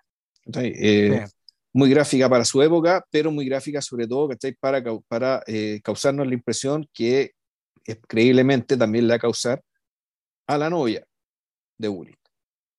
En este, este, este, este, despliegue puta, de violencia, digamos, ya puta, a partir de este cuerpo muerto y con el cuello torcido, ¿cachai? Puta, además, bueno, degollada, bueno, no, se la caga la eh, puta, en el fondo es para, para hacer crisis, ¿cachai? En, para que básicamente en realidad la novia sepa con qué mierda está saliendo. ¿Quién es este weón que está al lado mío? Claro. ¿Dónde vive? O sea, de, qué, qué, hace cuando no está conmigo? ¿Cuál es su mundo? Y eso te hace pensar que, eh, y evitando el, el, psicologismo, Bully es un tipo weón, que es tan escindido que nunca habla de ni una weá de su pega con ella. No es parte de la relación. Porque el shock de ella es como si efectivamente tú no hubiera creído que, este, que, que Willy, no sé, pero un Paco que veía que, que delitos, delitos, eh, delitos financieros, ¿cachai? Cosas así. Por ejemplo. El, el, la relación, todo lo que pasa a partir de esta escena te da a entender que, que, efectivamente, incluso tú no podrías decir que la relación de ellos está un poco basada en una mentira, o mejor dicho, en una omisión inexcusable. ¿cachai? Pero tampoco. a comportarse de esa manera. Claro, o sea, al fondo como si lo hubieran engañado. ¿sí? Poco menos como si lo hubieran engañado, como si lo hubieran encontrado un amante, Y, y, un amante que además estaba por debajo de sus estándares, claramente. Pero eso al mismo tiempo te habla de la decisión radical de Frank Bullitt. Sí. el, el, el fondo esto me acordé de una serie, esta serie que me, esta serie de, de, Apple TV que es Severance, que, cuyo supuesto me lo contaron el no he visto la serie, pero me contaron el supuesto, me pareció brillante. Que claro, que puta, que eh, eh, son las personas que trabajan, ¿cachai? En una empresa de seguridad, que no sé qué cresta, ¿cachai? Pero que básicamente uno de los acuerdos de la pega de confidencialidad consiste en que te manipulan mentalmente o tienen, hay algún tipo de procedimiento que hace que tú no sabes en qué estás trabajando, es decir, tú cuando entras a trabajar te olvidas de todo lo que pasa afuera, y cuando sales del trabajo te olvidas de todo lo que pasa adentro. pues de ahí la palabra severance, que, es, que es separación. Decisión. Fractura, decisión. O sea, es decir, la persona que trabaja y la persona que está fuera del trabajo son dos personas distintas, que no son conscientes una de la otra. Probablemente esa es una de las razones por las cuales Bullitt habla tan poco en la película. Mira, esta es una, esta es una cita de que Tarantino extrae, que es de Neile, de Neile McQueen. Ella, ella dice en el libro, en el libro que escribió sobre la relación con su marido, dice, eh, en realidad a él no le gustaba hablar mucho en las películas. Simplemente eliminaba páginas del diálogo. Si hacía escenas con Dan Gordon, que, que es un sujeto del filme, y decía, bueno, denle esas líneas a Don. Entonces Don diría, da lo mismo si las digo o no las digo en cámara, lo único que la gente va a estar mirando va a ser a ti. Y Steve se reía y decía, That's right, baby. Entonces, Tarantino dice, la falta de eh, parlamentos en Le Mans, la película de la carrera, era autoconsciente. Eh, además se integraba con esta idea de que estos guanes están están jugando su vida, eh, están teniendo emociones muy fuertes, pero eso no se refleja en sus rostros porque hay concentración total. Eh, sin embargo, en Bullet, ese silencio, esa, esa actuación estructurada sobre la base de mirada, sobre la base de silencio, sobre la base de, de omisiones, y en último término sobre ah, parar arriba de esta decisión, eh, es completamente orgánica. Nunca se ve autoconsciente, dice Tarantino. Entonces, la maravilla de esto es que es una actuación física. Ahora, ¿por qué razón?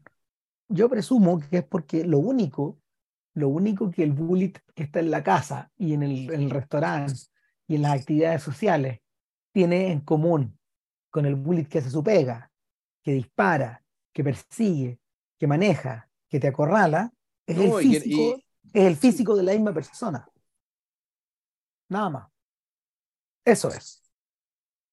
Eh, además llega en un momento, esta, esta despersonalización eh, irrumpe en un momento donde efectivamente la pega del Paco está severamente cuestionada por la generación más joven y por otro lado eh, con la sensación de acorralamiento que la generación más vieja siente respecto de los que lo suceden. ¿Cuál es, cuál es tu única solución? Eh, ayam guarayam, como decía Popeye, ser yo nomás, un, un, un fierro impenetrable.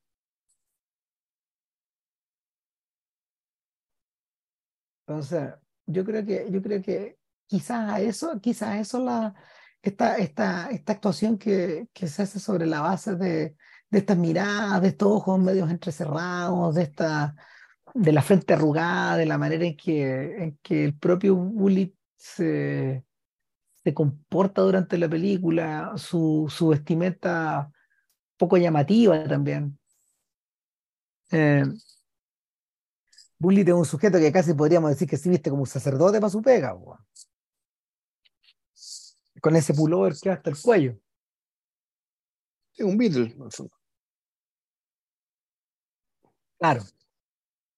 Hay algo de eso, digamos, hay algo de clergyman en el personaje. Hay una suerte como de ascetismo, pero no un ascetismo forzado. No tiene mucho que decir.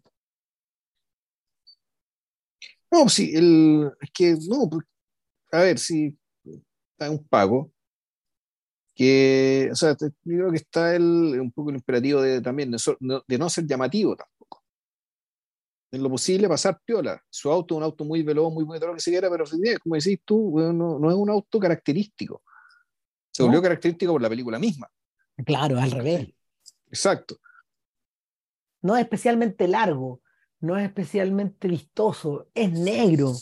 Es negro igual que, igual que el chaleco de Bullet. Hay, eh, carece de rasgos, carece de glam en el fondo. Eh, Tarantino, el, el, glam, el glam lo pone, lo pone la estrella. En fondo, eh, esto es como cuando decían de Ana Karenina, weón, que puta con un, con un vestido negro y un collar, y un collar de perlas, weón, ¿cachai? Se veía mejor que, puta, que todo el resto de cualquier fiesta donde ella fuera. Eh, puta, con McQueen yo creo que ocurre más o menos lo mismo, y hay conciencia de eso, digamos, ¿cachai? Y además hay algo que es funcional el personaje, puta, de un, eh, puta, de un Paco, ¿cachai? Un weón que no, no, puede ser llamativo, ¿cachai? Mm aun cuando me imagino que, claro, después han salido figuras de Paco llamativos que son, que son un poco eh, casi caricaturescos, weón. O que tienen, o que el fondo, puta, su, el fondo son una marca. El Bullet eh, no, no, no, no, aspira a eso, termina haciéndolo igual. El, pero por otras razones, por lo que hemos conversado ahora. Mm. Entonces, dale. No, que estaba pensando que. Estaba pensando que Bullet en realidad no saca el arma sino hasta el final, ¿cierto? Exacto. No, no. Bueno, o sea, cuando. Sí, pero no, ni siquiera cuando está manejando él no saca la pistola. No, cuando, claro, cuando lo, están, lo están disparando, está concentrado en manejar, bueno, y, claro. Sí, él de hecho él no saca la pistola hasta el final. La pistola, la pistola siempre está guardada en la cartuchera. Eh, y, y, la, y, convenientemente, la, la, secuencia del final cuando, cuando empezamos a perseguir a este sujeto que, que, ha, que ha, demostrado, ha demostrado una habilidad increíble para arrancarse de todo. Eh, sí, son, estas Alemanias, weón, ¿cachai? Que, puta, ya cuántos años, weón, weón, la mafia, weón. Si, se ha podido durar tanto tiempo y escalar este tanto, porque efectivamente... Este weón se está arrancando hasta de los mafiosos, pues, Sí, porque ese es el tema. El weón se arrancó con plata de los mafiosos, por eso lo quería matar al principio. Y, y por lo tanto, eh, supuestamente lo habían capturado, Y, y e iba, iba, a testificar contra los buenos que lo querían matar. Pero el punto es que, bueno, hay que contarle un poco la película, si es que no la han visto, paren ahora, eh, porque este es como el gran plot eh, twist de la película, el gran giro. paren ahora, váyanse a HBO Max si lo tiene y, veanla ahí, porque ahí está. Claro, o sea que en realidad el sujeto que, que, que, que tenía que custodiar y que, puta, y, que y que terminaron matando, nunca fue el tipo que realmente querían, querían, que fuera, era una especie, era un, era un doble al cual lo contrataron por mucha plata. Claro, que puta, para que estuviera ahí, dijera que no sabía ni una weá, después puta se pudiera ir a, después irse a Roma con su señora, que era la señora que mataron en el, en el hotel, weón, que está ahí cuando lo vio la bolola y todo el cagazo.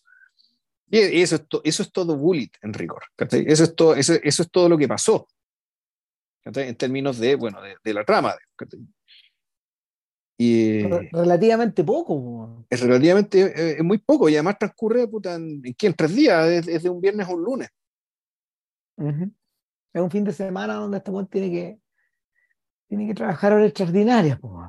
Claro, o sea, y aquí es, algo parecido a la, una unidad aristotélica un poco más generosa. no es un día, pero en fondo son tres días, es mucha continuidad no hay grandes saltos temporales, o sea, todo transcurre, digamos, en, en, esta, misma, en, en, esta misma secuencia de días, ¿cachai? Y con, el, el, con Chalmers respirando en la cabeza, ¿cachai? puta, eh, devuelve al cuerpo, que hay que hacer, weón, ¿cachai? Puta, te hago responsable esta cagada, weón, y Pulis contra el tiempo investigando esto. y efectivamente lo que termina ocurriendo, ¿cachai? O sea, cuando, cuando se da cuenta que el tipo que habían matado no era el gran testigo de ni una hueá, en el fondo, Chalmers se entre desaparece, no definitivamente, pero queda convertido en una nada ridícula. Hay cosa que me, pareció un, gesto muy, muy, muy bonito y muy justo, de que en el fondo puta, que, que, volver a su lugar este antagonista tan callampero. El, en, el fondo, en el fondo, Chalmers, Chalmers acaba convertido en una marioneta del sistema un weón que se compró en el, se compró la, eh, se compra su posibilidad de pegarse el salto, de ser famoso, de, de, tener, de tener acceso, digamos, a lo, a, lo que, a lo que los pescados más grandes quieren, digamos, o tienen, o disfrutan. Eh, quedó, quedó, como weón, como nos gusta decir acá. O sea, en su desesperación, este weón llega al aeropuerto, todos llegan al aeropuerto en búsqueda de este weón. Eh, logran dar con él en otro avión. El, esta anguila va cambiando incluso de vuelos, compra más de un vuelo, en fin, y acaba perseguido, acaba perseguido eh, por la pista del aeropuerto, ya de, alguna manera haciendo eco al, haciendo eco a la, a la secuencia muda de los, de los, autos. Ahora esta es una secuencia muda, pero ambientada eh, entre medio de los aviones, con las turbinas sonando. Claro, y, la banda sonora es esa. Tú muy bien dijiste eso, claro. Sí, y, también es muy impresionante esto de que, puta, en, las películas de esa época volvemos, la, música es la que ponía el, no, y aquí nada, no, no, no, lo necesita. Está con la, con la oscuridad y el ruido de los aviones, bueno, tenéis todo, y de hecho yo creo que esta secuencia, el final de Hit también está aquí, Sí, sin duda. No, no, no te quepa duda, digamos, que, esto hecho, fue un hallazgo de esta película, digamos, que lo explotaron ahí.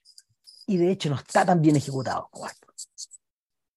Sí, yo creo lo mismo, está mejor ejecutado este. Sí, claro. No, porque el problema que Hit tiene, efectivamente, bueno, es que la película ha crecido, ha crecido a un tamaño elefantiásico. Eh, y no hay, em, hasta, hasta el punto de que no hay secuencia posible que vaya a satisfacer a ese animal que hay adentro del, latiendo ahí adentro de Hit. No, no podéis terminar la, no, no podéis, no, hay, no podéis escalar una montaña más alta, porque ya, ya, ya las recorriste todas. Claro, bueno, que, puta, es que ahí entonces el tema no es que el final esté mal ejecutado, es que simplemente no había final posible. No, que ya eso, eso, esa es otra crítica. Claro, puta, más espectacular era la escena del camión que un vuelta, qué sé yo, ¿cachai? Pero bueno, eso era, era necesario para su trama. O sea, yo creo que el problema, el problema con Hit, el problema con Hit, y con todo el respeto que uno le tiene a la película, pero el problema con Hit al final es que eh, no, no, consigue, no consigue estar a la altura de, del, de su propia, de su, de su propia estructura. Eh, una, buena posible solución habría sido perder a los protagonistas al interior de un laberinto o del, equivalente de un laberinto, por ejemplo. Sin embargo, eh, eso ya había sido... O, dejarlo metafóricamente persiguiéndose hasta el fin de los tiempos. Claro, o sea, como en el final de, es como en el final de, de Frankenstein, la novela, donde, donde, finalmente el, donde finalmente el monstruo y el doctor eh, se persiguen. Pero, terminas combatiendo en el fin del mundo.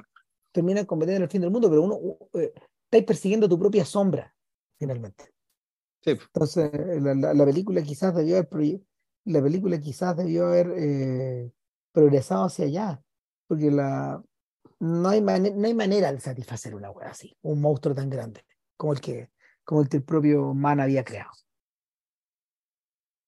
Pero bueno, eso, eso es harina de otro costal. O sea, en el caso, en el caso de.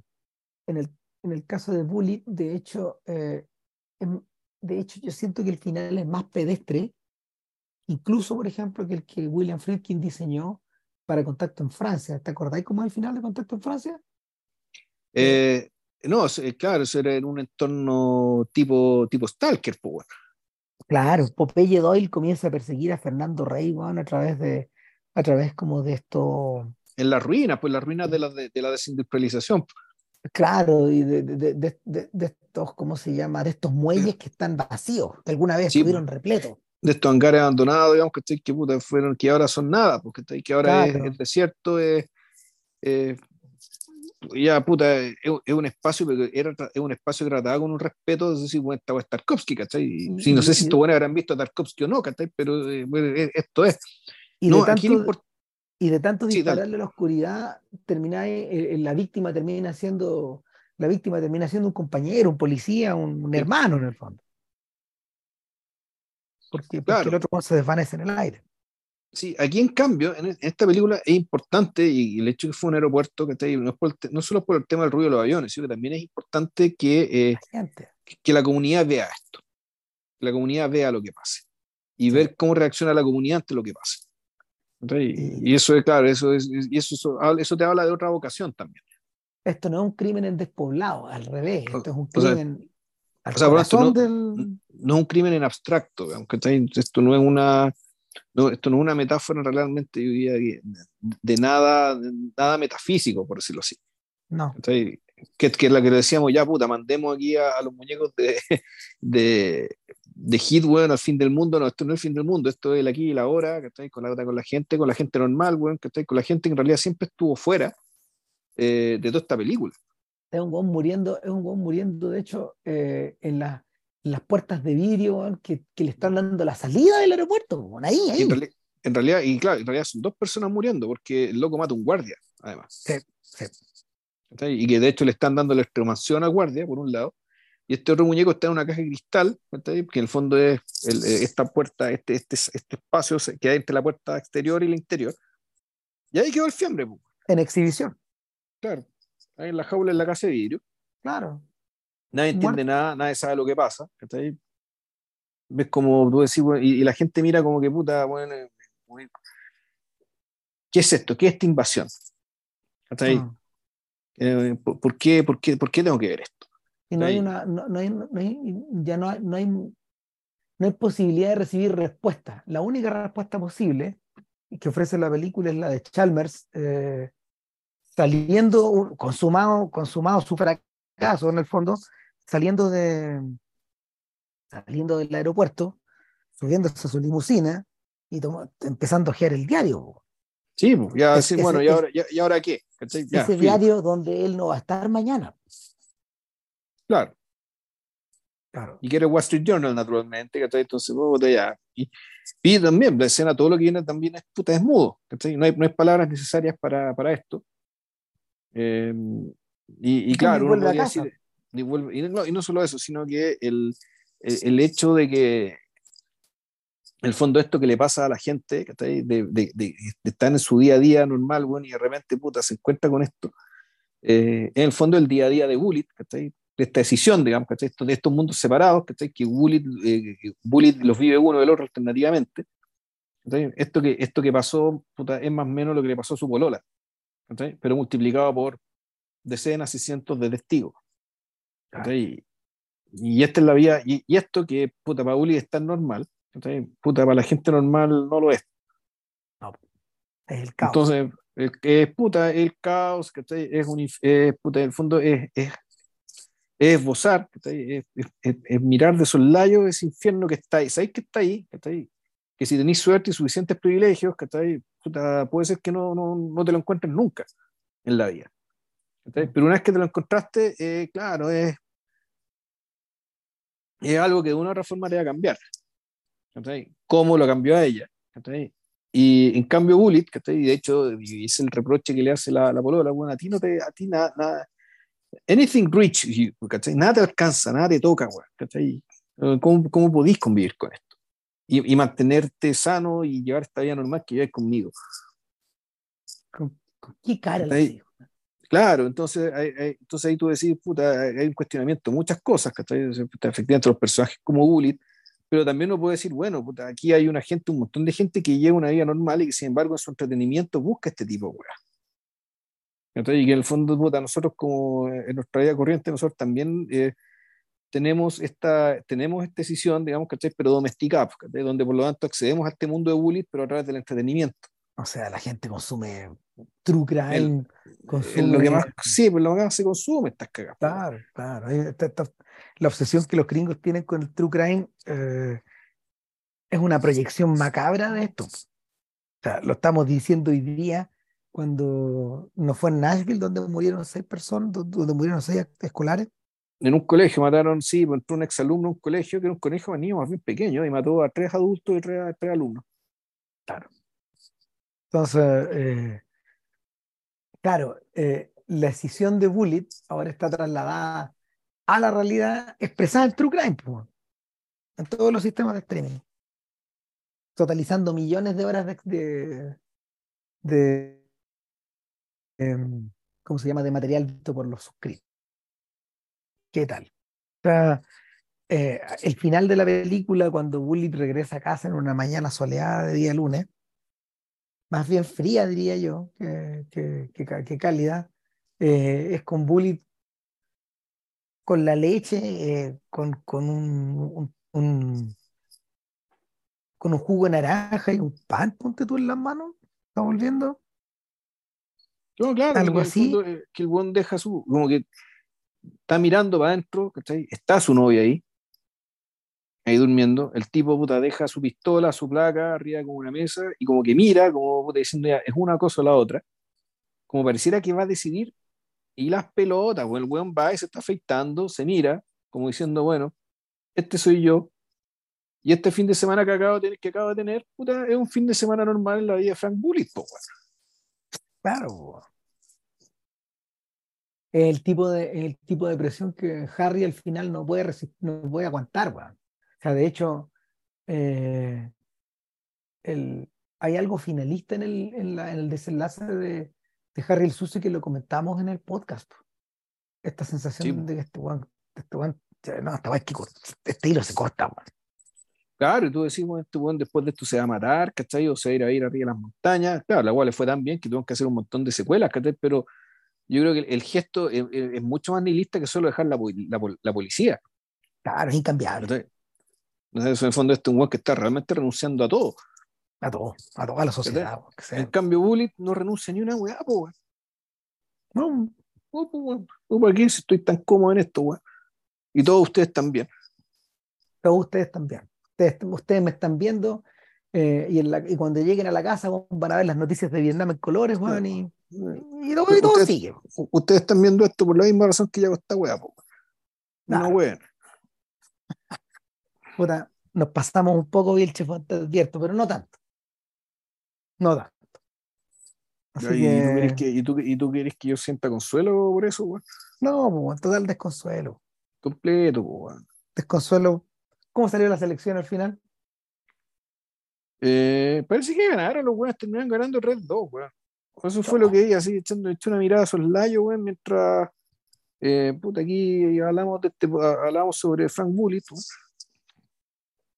Y- está como Frank Bullitt en este momento. Respira. Eh, sí, pero Fra- Frank Bullitt dentro de todo estaba cómodo en lugar, su- con su lugar en el mundo. Ah, puta, ya. Yo no sé si Berizzo esté cómodo con su lugar en el mundo en este momento. No ahondemos más. Bueno, Yo ya, fuera no- Berizzo no lo estaría, pero bueno. bueno, ya. Ya, la, próxima semana no sabemos, pues, Ramírez va a decir, no, hagamos TAR. Yo le voy a decir, no, weón, hagamos McDonald's. Ah, Eh, puta, alguna weá saldrá. weón, ya. Ya, que Nos estén bien, gracias por la paciencia y coraje. Chao. Chao.